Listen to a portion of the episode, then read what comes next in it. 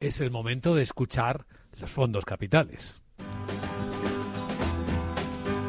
Así que, José María Luna, escuchamos tus ideas. Bueno, a ver, eh, empiezo por la segunda, porque me ha preguntado sobre un monetario en francos suizos. Suiza, sí.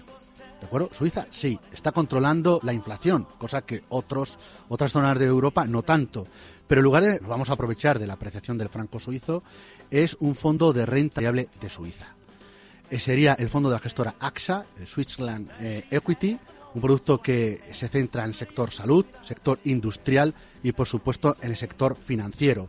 Compañías como Nestlé, Roche, Novartis o Julius Baer en la parte del sector financiero, con lo cual no solo eh, apostamos en un gran mercado europeo, apostamos por el, el, franco suizo, sino también por esos sectores, esas compañías suizas que lo están haciendo muy bien. Suiza, idea interesante. Y la segunda, que ha sido, eh, hemos seguido hablando de ella, que será el fondo de la gestora, eh, sería el fondo Vulcan Value Equity Fund. Un producto que está gestionado en Birmingham, es un producto value, pero que invierte en compañías no solo baratas por precio, sino muy estables, generadoras de, de caja, Sector de la tecnología, 25%. Sector finanzas, eh, ojo, esta semana importante el sector financiero, la publicación de resultados. Y el sector industrial.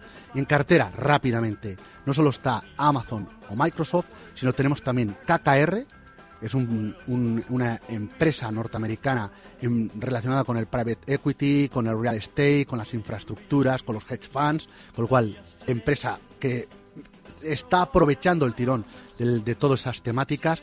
Y otra compañía que se dedica a la fabricación aeroespacial, como es Transdim, que lo está haciendo bastante bien. Con lo cual, muy diversificado, eh, que toca varios palos, pero sobre todo eh, la parte de la tecnología importante y por, por, supuesto la gestión de activos, en este caso los hedge funds con el, con el fondo o con la compañía KKR con potencial de aprovechar vientos favorables, como muy bien señala José María Luna, a quien agradecemos que un nuevo lunes haya ayudado a nuestros oyentes con tanta precisión, con tanto valor. Gracias, José María. Un placer. Buena semana a todos.